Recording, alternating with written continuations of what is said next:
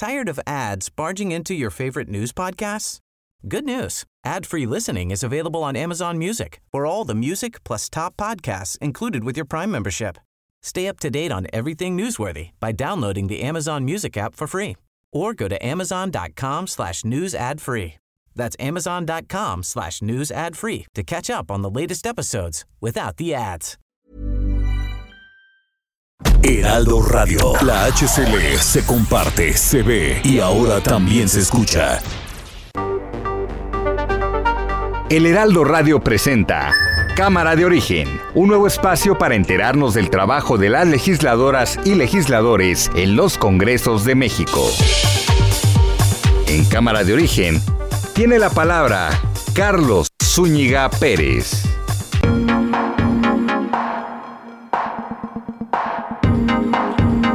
Tardes, gracias por acompañarnos en esta nueva edición de Cámara de Origen. Bienvenidas, bienvenidos a este programa donde vamos a actualizar la información y también tendremos noticias en torno al quehacer legislativo. Vamos a tener especial énfasis a lo que se habló el día de ayer en estos foros en torno a la eh, reforma eléctrica. Hubo ausencias, A explicar a qué se debió que Carlos Salazar Lomelín, el presidente del Consejo Coordinador Empresarial, no haya acudido. Y también, pues, lo que ha sido la tónica desde que comenzó este año, la COVID-19. Y los personajes políticos que estamos conociendo están anunciando que se infectaron. Empezamos, como lo hacemos todos los días, escuchando cómo va la información a esta hora del día.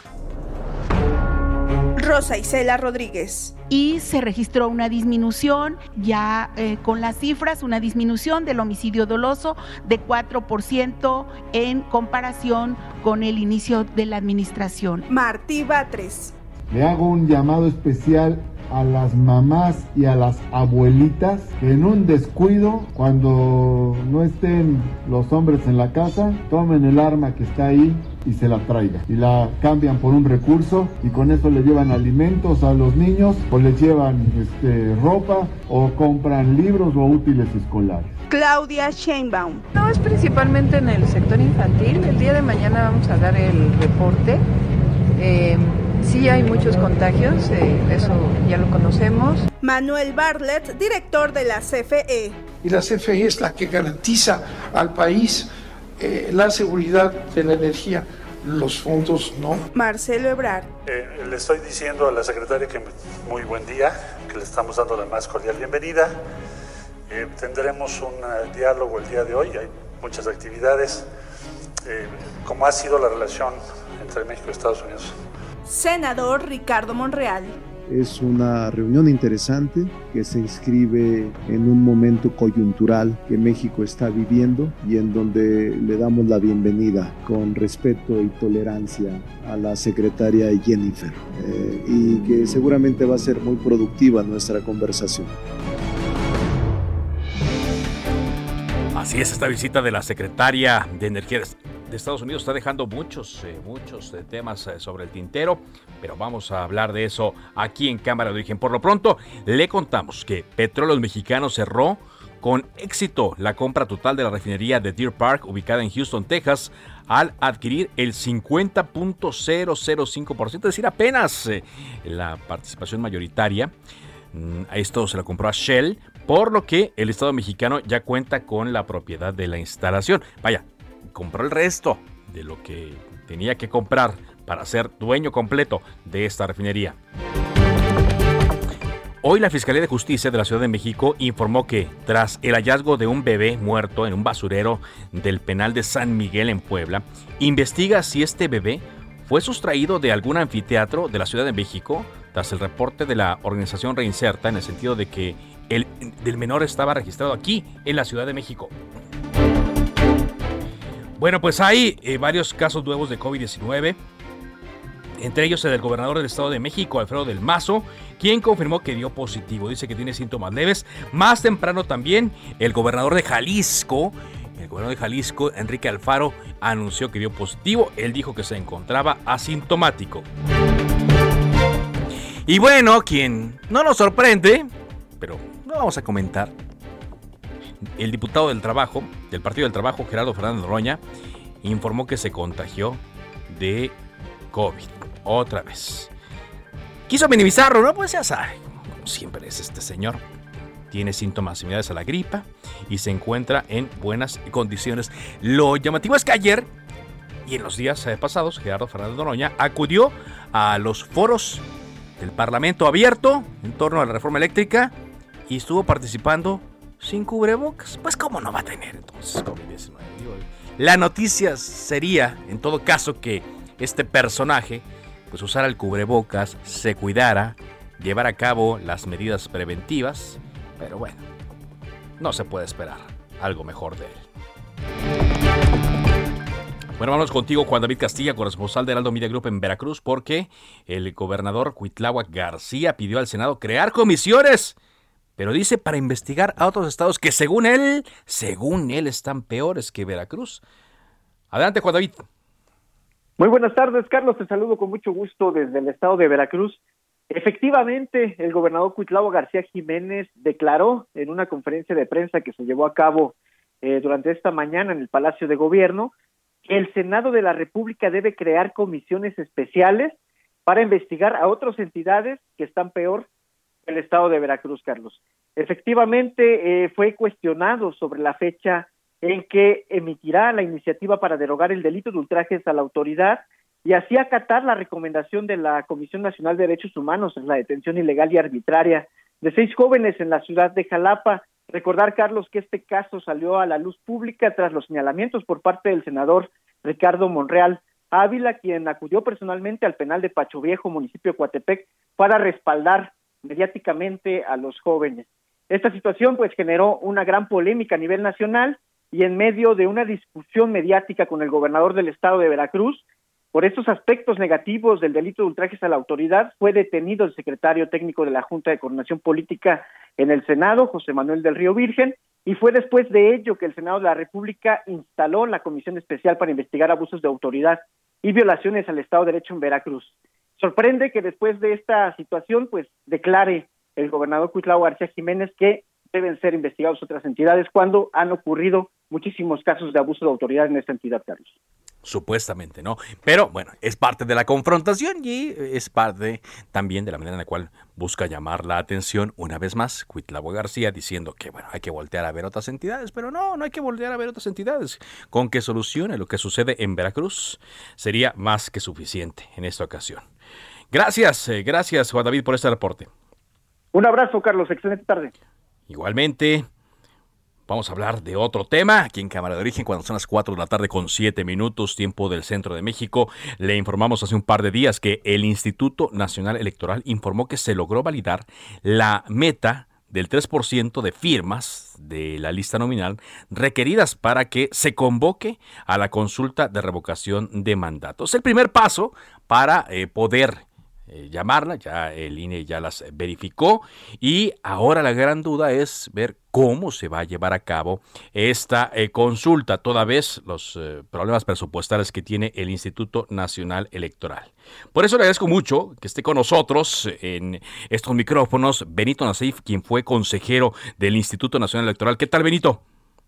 Hola Carlos, buenas tardes. Qué gusto me da estar en tu programa. Gracias, muchas gracias. Este es un ejercicio nuevo para la, ciudadanía y se ha metido pues mucha información errónea, equivocada, mucho ruido en torno a esta eh, eh, consulta y por eso acudimos a, un experto, Benito, para que le podamos explicar al auditorio de El Heraldo Radio eh, este primer paso y lo que podría suceder más adelante, toda vez estos problemas de dinero del Instituto Nacional Electoral. ¿Cuál sería su perspectiva, Benito?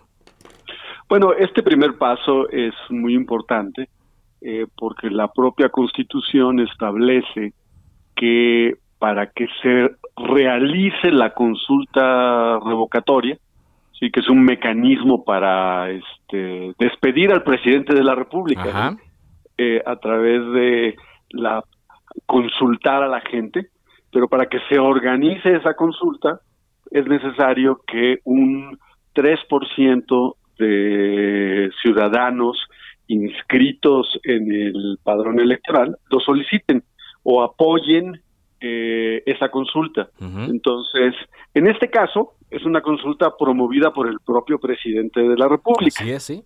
eh, y más que revocatoria, pues este tiene eh, pues el carácter tiene otro carácter que es un que es una es una consulta más bien ratificatoria sí eh, porque es el propio presidente su partido político y sus seguidores quienes eh, han promovido esta esta consulta. Y una vez que el INE verifica que efectivamente se reunieron se reunió ese porcentaje de firmas que son aproximadamente dos millones ochocientos mil eh, firmas, que es lo que es lo que nos acaba de decir el INE recientemente, que sí se juntaron. Entonces el INE emite una convocatoria, Carlos, y ya fija los pasos. Sabemos que se va a celebrar en abril. Eh, eh, el, me parece que es el 10 de abril, si no mal recuerdo, que, que debe ser un domingo, y ya estaremos en las campañas de las elecciones locales que empiezan como, como una semana antes más o menos. Es decir, va a haber un momento en el que se van a juntar ambas. Exactamente. no era la intención de los de los legisladores al momento de introducir esta figura, pero este pues los tiempos se fueron eh, se fueron se fueron alargando desde, desde un principio pero eh, yo creo que ahora ya tenemos la certeza, se va a celebrar la consulta, se va a celebrar en esa fecha.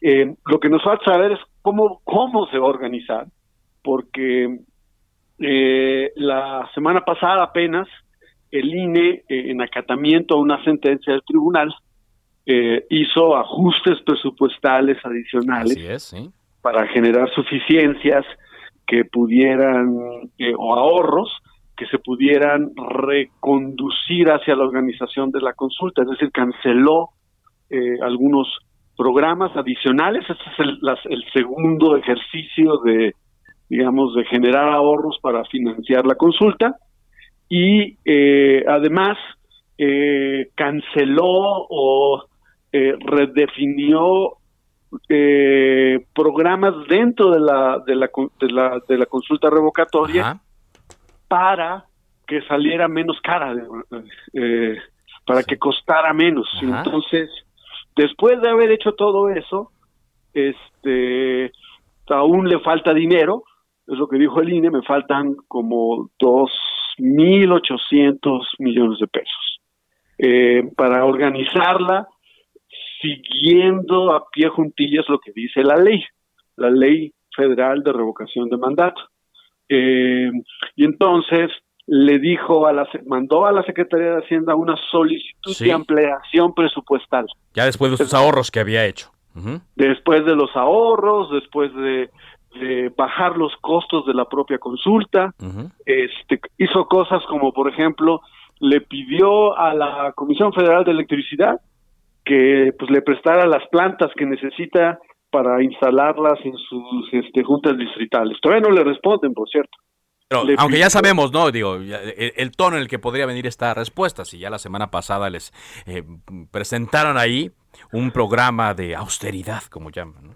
Exactamente, el gobierno, eh, el gobierno está utilizando la consulta para decirle al INE, tú tienes que apegarte a las medidas de austeridad que la que la 4T ha impuesto en, digamos, en la administración pública centralizada, en las dependencias.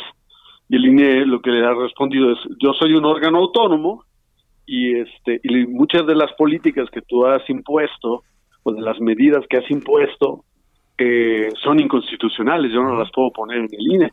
Y eso lo han dicho las resoluciones de amparo de la Suprema del Poder Judicial y las controversias constitucionales que el mismo INE ha ganado ante la Suprema Corte de Justicia. Entonces hay un pleito entre el gobierno eh, del presidente López Obrador y el INE en torno a, eh, pues, cuáles son los recursos con los que finalmente va a disponer el INE. Sí.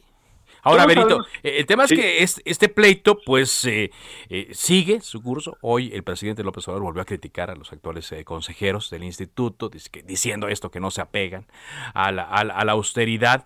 Y, más allá de resolver el tema de cómo puede llevarse a cabo este ejercicio de consulta, pues pareciera que la intención es otra, debilitar más a un órgano autónomo. Pues eso parece, Carlos, lo que están tratando de utilizar la consulta para decir, bájate los salarios, este, para, cancela los fideicomisos, eh, cancela contratos de arrendamiento. y, la respuesta de línea ha sido, eh, pues, el Poder Judicial, los jueces han dicho que algunas de estas medidas que tú me estás diciendo que adopte para hacer la consulta son ilegales, son inconstitucionales. No los puedo hacer, no puedo dejar de pagar dietas a los consejeros distritales, a los consejeros locales, tengo que hacerlo. Y no las puedo reducir tampoco, porque hay sentencias del Tribunal Electoral que dice que eso no lo puede hacer el INE. Estaría violando la ley. En fin, creo que lo que va a pasar es eh, que la respuesta a la solicitud de ampliación presupuestal, Carlos, va a ser negativa. Y todo, todo apunta hacia allá las declaraciones del presidente. La, eh, la semana pasada eh, estuvo estuvieron funcionarios de la Secretaría de Hacienda en la conferencia mañanera. El presidente no estuvo en esa ocasión porque estaba convaleciente de, de, COVID. Ajá. Y es y eh, cuando presentaron el, el, plan de austeridad para el INE, pues dieron a entender con mucha eh, pues claridad que la respuesta a la solicitud de ampliación presupuestal presentada un día antes iba a ser negativa. Entonces, ¿qué es, lo que va a pasar? Algo muy parecido a lo que sucedió el año pasado con la consulta popular para llevar a juicio a los presidentes. Exacto, que a ellos no lo quisieron llamar así, ¿no? Sino de los eh, de, la, de, la, actuación de los eh, eh, personajes, de los actores políticos del pasado, decían, ¿no? Exactamente, porque eso lo quitó la, la Suprema Corte de Justicia, este, pero todos conocemos esa consulta como la consulta para, para enjuiciar a los expresidentes. Y el INE eh, pues no tuvo la ampliación presupuestal que solicitó eh, y con los ahorros que generó, pues tuvo que organizar esa consulta. Para poder hacerlo, lo que hizo es redujo los costos de la consulta y los principales costos de la consulta, Carlos, tienen que están relacionados con el número de casillas que instala. Así es. Ajá. Entonces, lo que hizo el INE fue, en vez de instalar las 160 y tantas mil casillas que se instalan en una que se instalaron en la elección constitucional también del año pasado, sí, instaló un tercio de esas casillas. Así es. Y, con eso, pues redujo el costo de la consulta, pues aproximadamente a un tercio, sí. Lo que, es lo que podía pasar en esta ocasión. O sea, que se lleva a cabo, pero con menos casillas. Exactamente.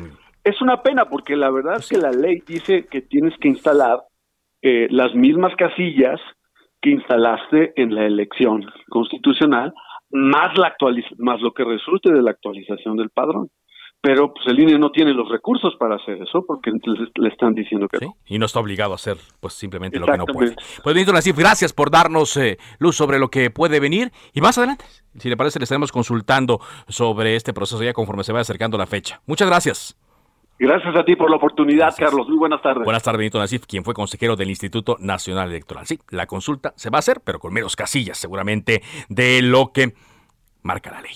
Por cierto, en Oaxaca fue presentada una propuesta, se llama Ley Estatal de Revocación de Mandato, con el cual se busca efectuar consultas populares para ratificar o destituir a funcionarios públicos de la entidad. Para platicar del tema está con nosotros Sergio López Sánchez, presidente de la Comisión de Presupuesto y Programación en el Congreso del Estado de Oaxaca. ¿Qué tal, diputado? ¿Cómo le va?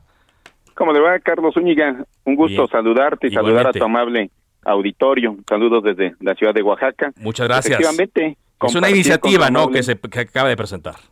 Es, es correcto. El día de ayer, en el, en el marco de la sesión ordinaria de la Cámara de Diputados, presentamos eh, dos iniciativas. Una que reforma la constitución política eh, local para poder tener precisamente la, la, la, ley de revocación de mandato, expedir la ley de revocación de mandato, y la otra que tiene que ver con la ley de reglamentaria. Fundamentalmente, de lo que se trata es de que a tres años de gobierno, una vez que inicien la nueva gubernatura, eh, pueda evaluarse al gobernador del estado dentro de los tres meses que, que haya concluido los tres años del sexenio y que la ciudadanía sea la que participe y pueda a través de una consulta que se lleve de revocación de mandato, refrendar su apoyo o, en su caso, si ha perdido la confianza de su gobernador, eh, en su caso, destituirlo. De eso trata precisamente esta iniciativa que el día de ayer presentamos en la Cámara de Diputados. Esta iniciativa. Ahora, esta entraría en vigor, digo, en caso de aprobarse, se, está discutir, se va a discutir en caso de aprobarse ya con la, eh, con la nueva gubernatura, con quien eh, sea electo en el mes de junio de este año.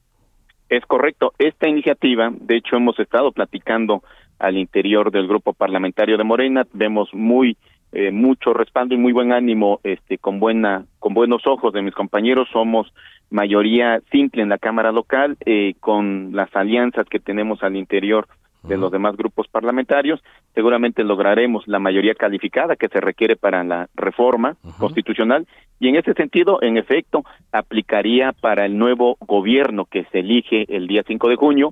Esto quiere decir que el nuevo gobernador, pues prácticamente una vez que se apruebe esta, esta iniciativa, esta reforma, el nuevo gobernador prácticamente se sometería a la consulta de revocación de mandato. Ahora, ¿sería únicamente diputado para el gobernador o también otros funcionarios? En este momento de lo que trata la, la iniciativa es para el gobernador, dentro de los tres meses después de cumplir los tres años, y seguramente más adelante tenemos que ampliar esta iniciativa para que también pueda aplicar a diputados locales, presidentes municipales e incluso algunos secretarios de Estado. Ahora, eh, diputado, estoy platicando con el diputado Sergio López, presidente de la Comisión de Presupuesto y Programación en el Congreso de Oaxaca.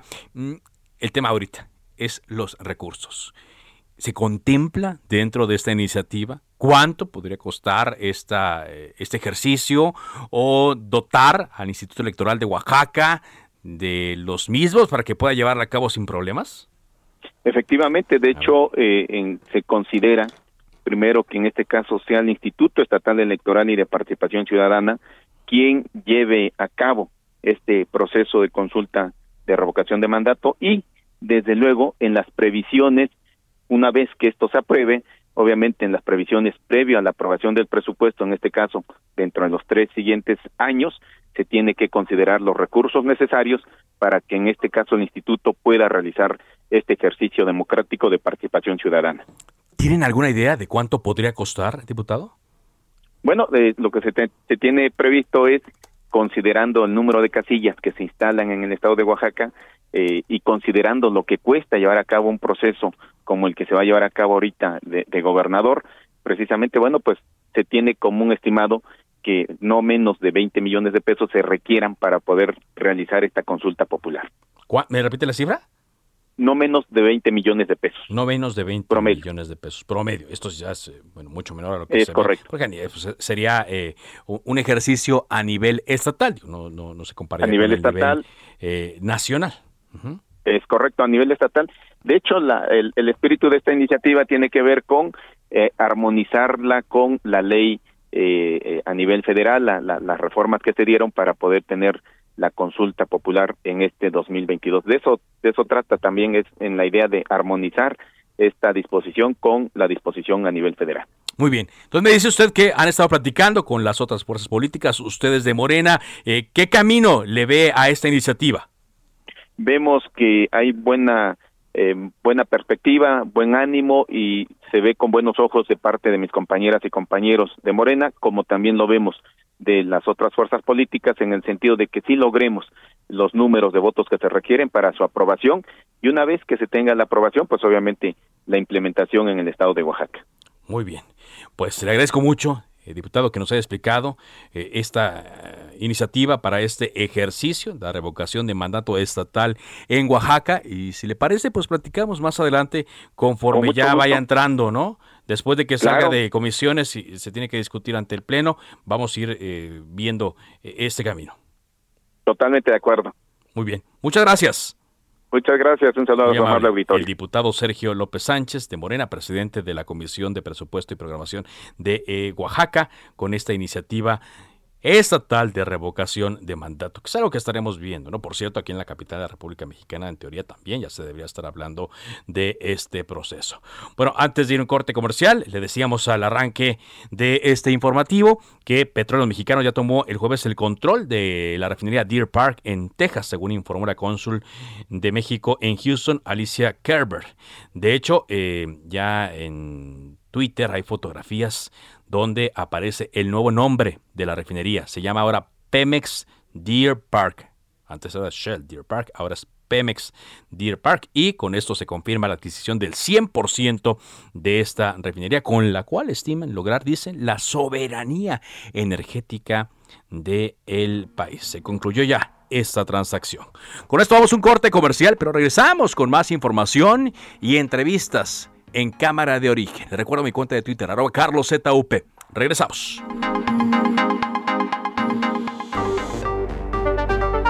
Se decreta un receso. Vamos a un corte, pero volvemos a Cámara de Origen con Carlos Zúñiga Pérez. Heraldo Radio, la HCL se comparte, se ve y ahora también se escucha.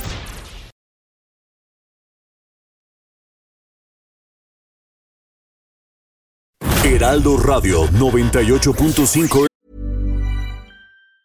Tired of ads barging into your favorite news podcasts? Good news. Ad-free listening is available on Amazon Music. For all the music plus top podcasts included with your Prime membership. Stay up to date on everything newsworthy by downloading the Amazon Music app for free or go to amazon.com slash news ad free. That's amazon.com slash news ad free to catch up on the latest episodes without the ads. FM, una estación de Heraldo Media Group, transmitiendo desde Avenida Insurgente Sur 1271, Torre Carrachi, con 100.000 watts de potencia radiada. Se reanuda la sesión. Volvemos a Cámara de Origen con Carlos Zúñiga Pérez.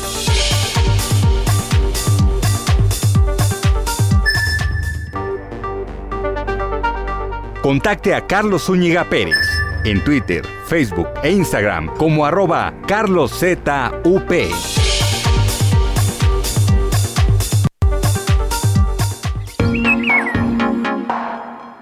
Avanzamos con la información cuando son las 4 de la tarde con 30 minutos, tiempo del centro de México. Continuamos en cámara de origen a través de las frecuencias de El Heraldo Radio. Hoy el presidente Andrés Manuel López Obrador, en su conferencia matutina, tuvo a Rosa Isela Rodríguez, la secretaria de Seguridad Ciudadana, y hablaron sobre los delitos en el país. Presumieron una baja en estos delitos. Paco Nieto, entre otras cosas, de esto se habló. Adelante con tu reporte. Muy buenas tardes. ¿Qué tal? Muy buenas tardes. Hoy en la mañanera se informó que en tres años del gobierno se ha logrado reducir 32.3% los delitos del fuero federal. Esto lo informó la secretaria de Seguridad y Protección Ciudadana, Rosa Isela Rodríguez. Explicó que en diciembre de 2018, cuando llegaron los de la 4T, se cometían más de nueve mil delitos en el país y en diciembre de 2021 hay seis mil delitos, es decir, un 32.3% menos. Al presentar este informe de seguridad correspondiente al mes de diciembre de 2021, pues la funcionaria federal explicó que los principales delitos federales como el financiero, el fiscal, el de la salud, el relacionado con armas con fuego y el de la delincuencia organizada va a la baja. Esto también tiene eh, va acompañado de la baja del 4% de los delitos de homicidio doloso. Escuchemos a eh, Rosa Isela Rodríguez. En relación con el homicidio doloso, ya con las cifras, tenemos una tendencia a la baja, sobre todo con el inicio del fortalecimiento que se hicieron en varios estados del país y se registró una disminución, ya con las cifras, una disminución del homicidio doloso de 4% en comparación con el inicio de la administración. Y bueno, la secretaria dijo que el gobierno, que en este gobierno no se encubre a nadie, se trabaja todos los días para que la justicia sea pareja y quienes han cometido un ilícito pues sean sancionados y bueno, se cumple con la legalidad, dijo Rosa Isela Rodríguez. Pues esto fue parte de lo que hoy ocurrió en esta mañanera de seguridad. Bien, gracias, muchas gracias eh, por este reporte. Buenas tardes. Bueno, pues eh, le comentamos eh, a inicios de la semana que el presidente Andrés Manuel López Obrador eh, hizo el nombramiento de varios embajadores y cónsules, embajadores de México en varios países, también cónsules, y es una lista que incluye personajes de carrera, de carrera en el exterior, de carrera en la Secretaría de Relaciones Exteriores, pero también algunos personajes políticos. Hay algunos personajes también del ámbito cultural. Por ello ha eh, generado polémica, por decirlo de alguna manera, polémica con muchas eh, otras decisiones que se han tomado en este sexenio. Algunos nombres incluyen al de la gobernadora, ex gobernadora de Sonora, Claudia Pavlovich, para el Consulado de México en Barcelona. También eh, se incluye al de la eh, escritora Laura Esquivel, para la Embajada de México en Brasil, Carlos Miguel Aiza, gobernador de Campeche, la Embajada de México en la República Dominicana, entre otros. Pero también se incluye a el eh, historiador Pedro Agustín Salmerón, doctor en historia por la UNAM y experto de historia de México, a la Embajada de México en Panamá. Esto en medio de pues eh, recordatorios que están haciendo de denuncias no penales, denuncias que se hicieron eh, por parte de estudiantes del ITAM acusándolo de acoso. Ahora, platicamos aquí hace un par de días con la senadora Nancy de la Sierra integrante de la Comisión de Relaciones Exteriores, y ella después agregó que en congruencia se debe rechazar la ratificación del historiador Pedro Salmerón. En este tenor agradezco que esté con nosotros el senador Héctor Vasconcelos de Morena, presidente de la Comisión de Relaciones Exteriores del Senado de la República. ¿Cómo le va? Muy buenas tardes. ¿Qué tal? Buenas tardes. Gracias. Muchas gracias por su llamada. Gracias por acompañarnos. Eh, pues sabemos que es la facultad del Senado de la República la ratificación de estos nombramientos. Quiero preguntarle primero si, si ya los han recibido para discutirlos y en su caso aprobarlos, senador. Sí, no, fíjese usted que todavía no nos han llegado formalmente las, las designaciones que ha hecho el presidente de la República, eh, una vez que nos lleguen, pues lo que procede es primero analizarlas en la Comisión de Relaciones Exteriores, luego, perdón, luego llamar a los candidatos a eh, comparecer aquí en el Senado. Eh, se lleva a cabo una comparecencia larga, eh, una hora y media, a veces dos horas, para examinar varias cuestiones. Primero, desde luego, el currículum total de la persona en cuestión, luego el plan de trabajo, eso es, a eso le damos una importancia muy especial, y en general todas las circunstancias alrededor del nombramiento. Luego se procede a una votación y finalmente, ya habiendo un dictamen de la Comisión de Relaciones Exteriores, esto pasa al Pleno del Senado, donde hay una nueva votación y ahí ya quedan ratificados o no los eh, las personas designadas en principio por el presidente, ¿no? Eh, pero todavía no hemos recibido la documentación. Sí. Eh, eh, yo sé, pues lo que todos sabemos por los medios de comunicación, conozco los nombres, sí. y hasta ahí vamos en este momento. No, y aparte los que se van sumando, digo, ya en un par de entrevistas, una aquí en El Heraldo de México, Porfirio Muñoz de dice que a él lo van a invitar a ser el embajador de México en Cuba. Bueno, que él ya aceptó incluso ser el embajador de México en Cuba, por lo tanto, pues quizá esta lista todavía no está eh, completa. Sin embargo, senador, eh, no, no es algo nuevo, pero sí esta lista viene cargada de polémica por los personajes que se incluyeron, algunos políticos y también como en el caso de el propuesto para eh, ser embajador en Panamá, el historiador Pedro Salmerón, que tiene estas acusaciones. Y por eso se está pues viendo este movimiento. ¿Podría una acusación de este tipo, el, que no es legal, lo, lo reitero, ya, ya lo hemos dicho en varias ocasiones, afectar el nombramiento de él? Mire usted, todos los elementos de cualquier persona designada son valorados por la comisión y para eso son las comparecencias y el estudio previo que llevamos a cabo, todas las circunstancias.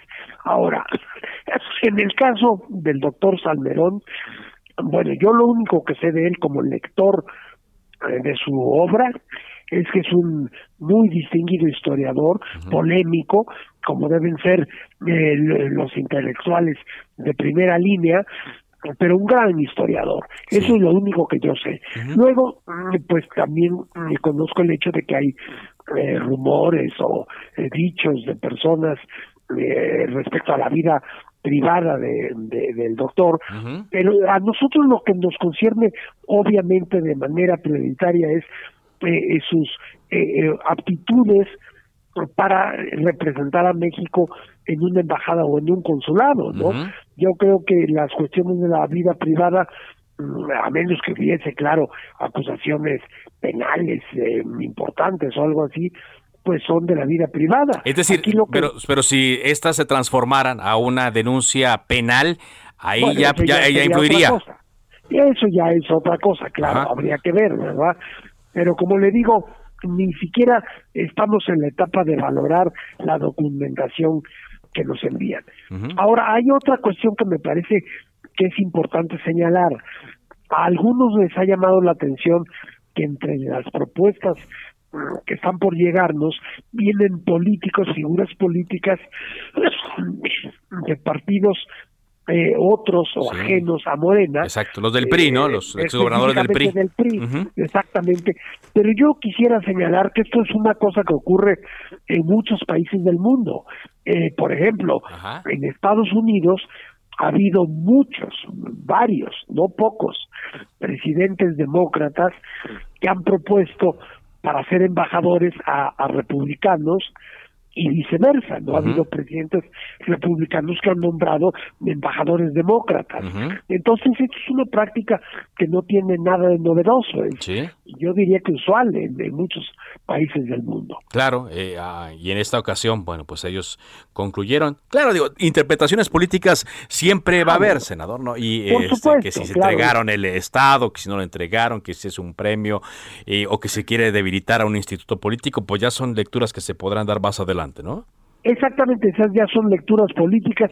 A nosotros en el Senado lo que nos eh, atañe es si son personas con los atributos necesarios para representar los intereses de México en el extranjero, ¿verdad? Exacto. Y entonces, pero en caso de que en caso de que se presente una denuncia penal, eso sí ya eh, podría podría influir en la discusión que se dé en el seno de varias comisiones, en particular la de relaciones exteriores. ¿no? Sí, sí, mire usted, en la Comisión de Relaciones Exteriores están representados siete partidos políticos. Entonces, obviamente habrá eh, distintas opiniones, pero eso también es usual. Para eso son estas comisiones, para que los candidatos sean evaluados desde la perspectiva de todos los partidos políticos.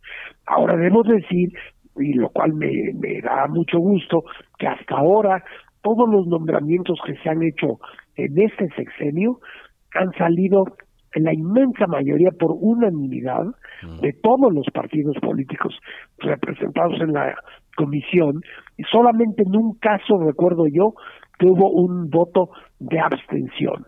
Pero que yo recuerdo no ha habido un solo voto negativo en pues ya más un poquito más de la mitad del sexenio, ¿verdad? Así es.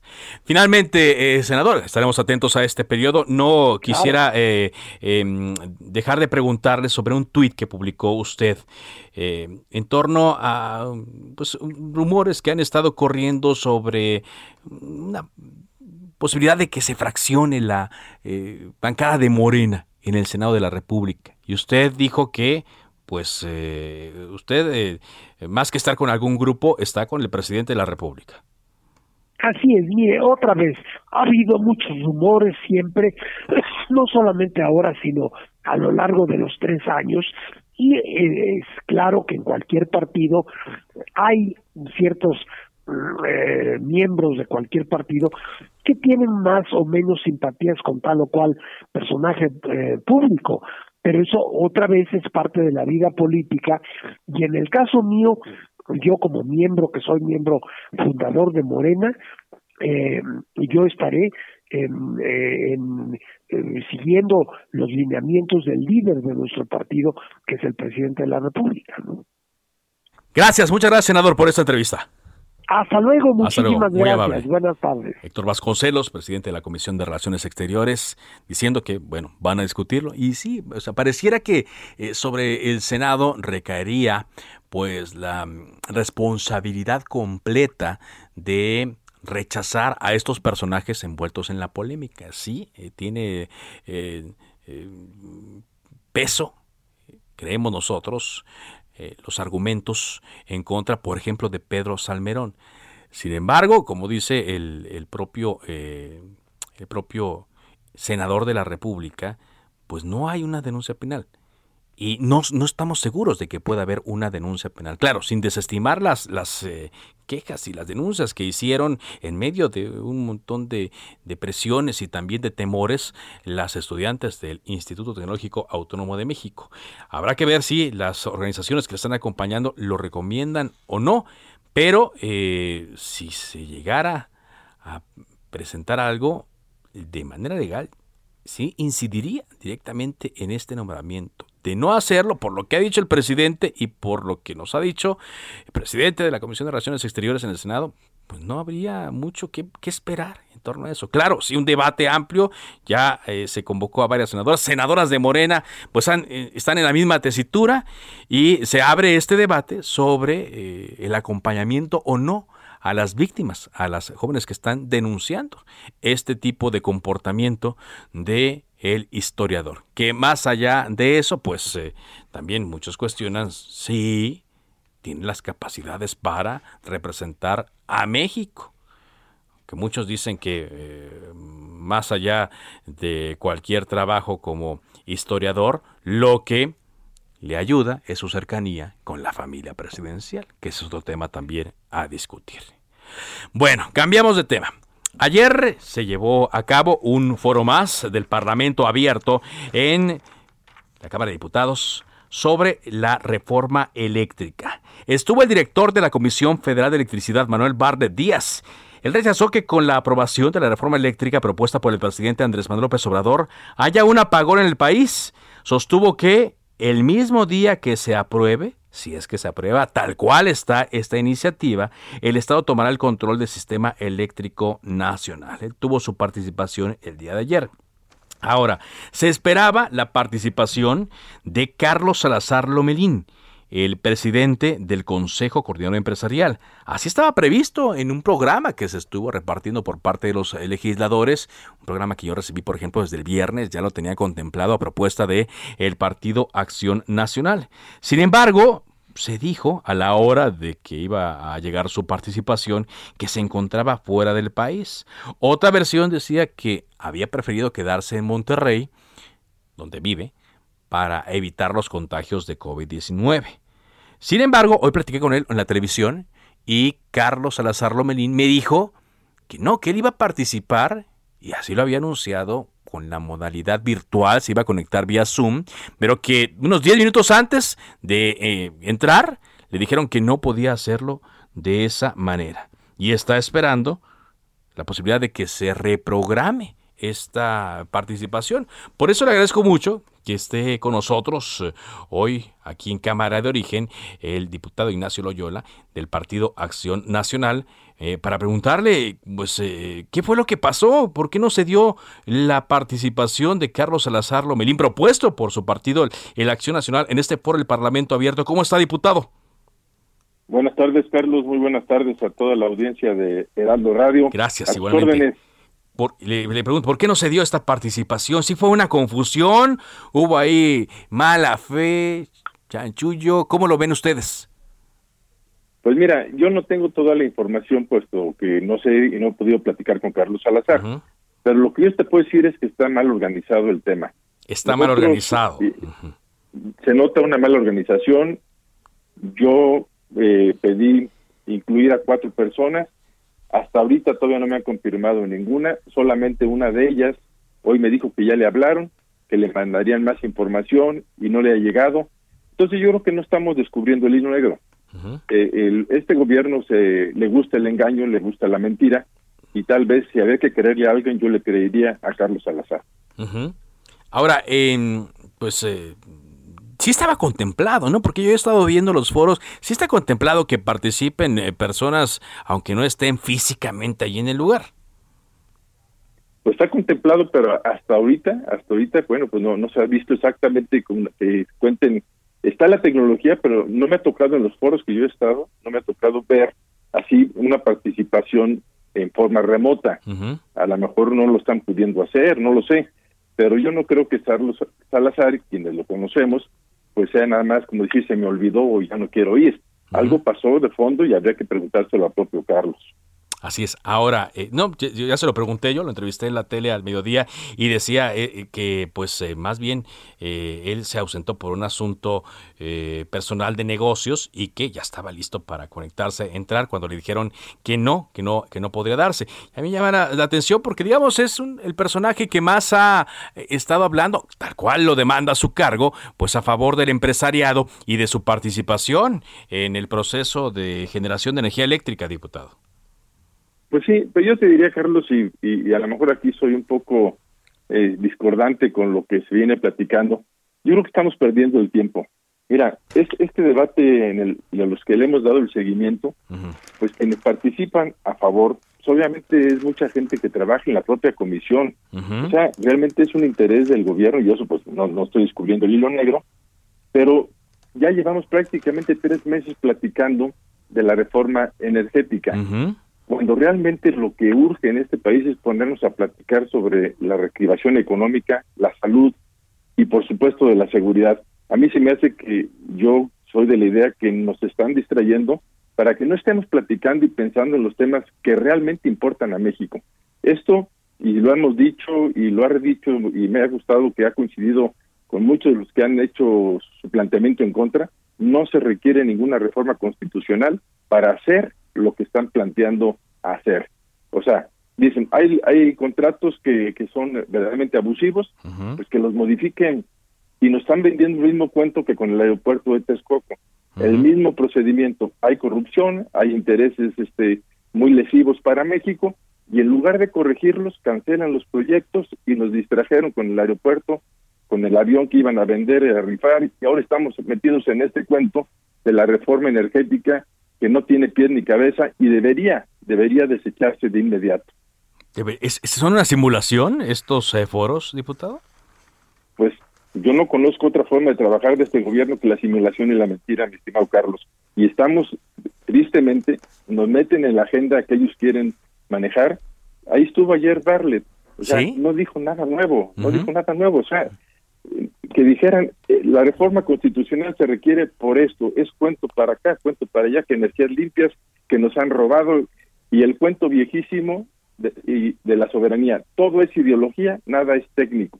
Y cuando una situación como esta, que es un debate serio sobre una reforma energética, la mayoría de la carga es ideológica, no sirve para nada, mis queridos No sirve para nada. Pues le agradecemos mucho que nos haya eh, dado su punto de vista y aclarado este asunto, diputado. Estamos atentos a ver qué pasa en estos siguientes días. Muy amable. A sus órdenes, estimado Carlos, y muy buena tarde a todos. Buenas tardes, Ignacio Loyola, diputado del PAN, fue gobernador del estado de Querétaro. Pues nos dice, es una simulación y no van a servir para nada estos foros, que eso es lo que también más legisladores de oposición están pensando. Vamos a cambiar de tema porque Seguimos con más información aquí eh, en Cámara eh, de Origen. Eh, le decíamos que varios gobernadores están anunciando hoy que dieron positivo a COVID-19 temprano Enrique Alfaro y ya después el gobernador del Estado de México, Alfredo del Mazo, informó que dio positivo a COVID-19. Vamos a otra información contigo, Paris Salazar, reportero de Heraldo Media Group. ¿Qué nos tienes?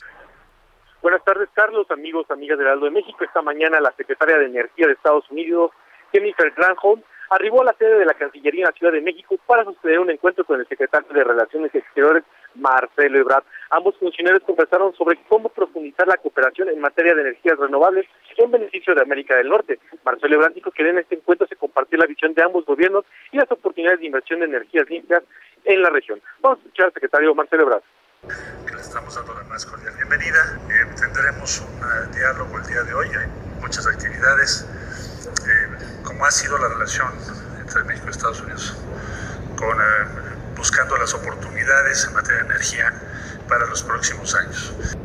En Washington estamos ahora dando seguimiento a las conversaciones que tuvieron ambos presidentes el encuentro duró dos horas y la secretaria de Energía estuvo acompañada por el embajador de Estados Unidos en México, Ken Salazar. A las seis de la tarde, la secretaria de Energía se reunirá en Palacio Nacional con el presidente Andrés Manuel López Obrador, donde expondrá las preocupaciones de los inversionistas estadounidenses sobre la propuesta de reforma energética que el gobierno del presidente López Obrador impulsa y que se discutirá en los próximos meses. El día de mañana, la secretaria de Energía participará en la mesa redonda sobre mujeres en el sector energético en México, donde participarán la secretaria de Energía Rocionales, la subsecretaria de Economía Luz María de la Mora y la jefa de gobierno de la Ciudad de México, Claudia Sheinbaum. Carlos, la información que les tengo. Gracias, Paris. Muy buenas tardes, Paris Salazar. Ya más temprano, sí, la propia secretaria de Energía, Jennifer Granholm, dijo que México y Estados Unidos tendrán que trabajar, tendrán que trabajar en estas cuestiones sobre la reforma eléctrica y más que cuestiones, pues preocupaciones del gobierno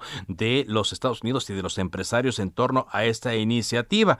Dijo Jennifer Granholm, como viejos amigos, tal vez haya una serie de cuestiones respecto a la reforma eléctrica en los que vamos a tener que trabajar, pero sabemos que al final vamos a ser sólidos aliados, firmes partidarios de una economía de Norteamérica fuerte.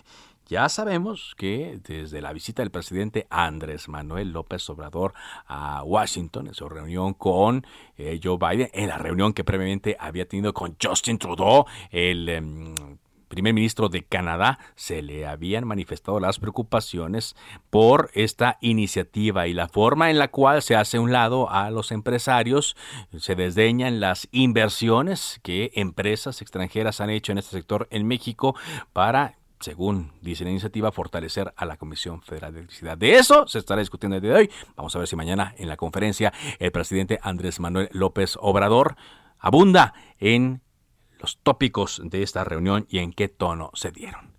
De esta forma llegamos a la parte final de Cámara de Origen. Gracias eh, por habernos acompañado. Mi nombre es Carlos Zúñiga Pérez.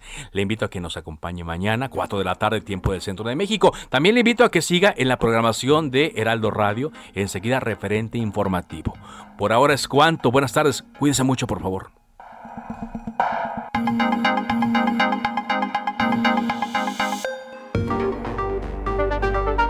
Se cita para el próximo programa.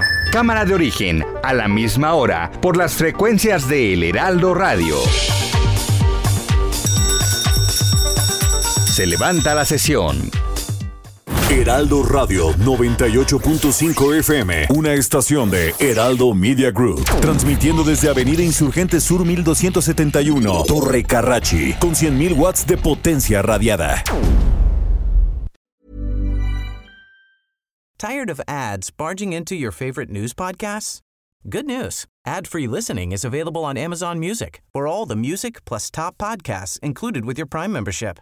Stay up to date on everything newsworthy by downloading the Amazon Music app for free or go to amazon.com slash news ad free. That's amazon.com slash news ad free to catch up on the latest episodes without the ads.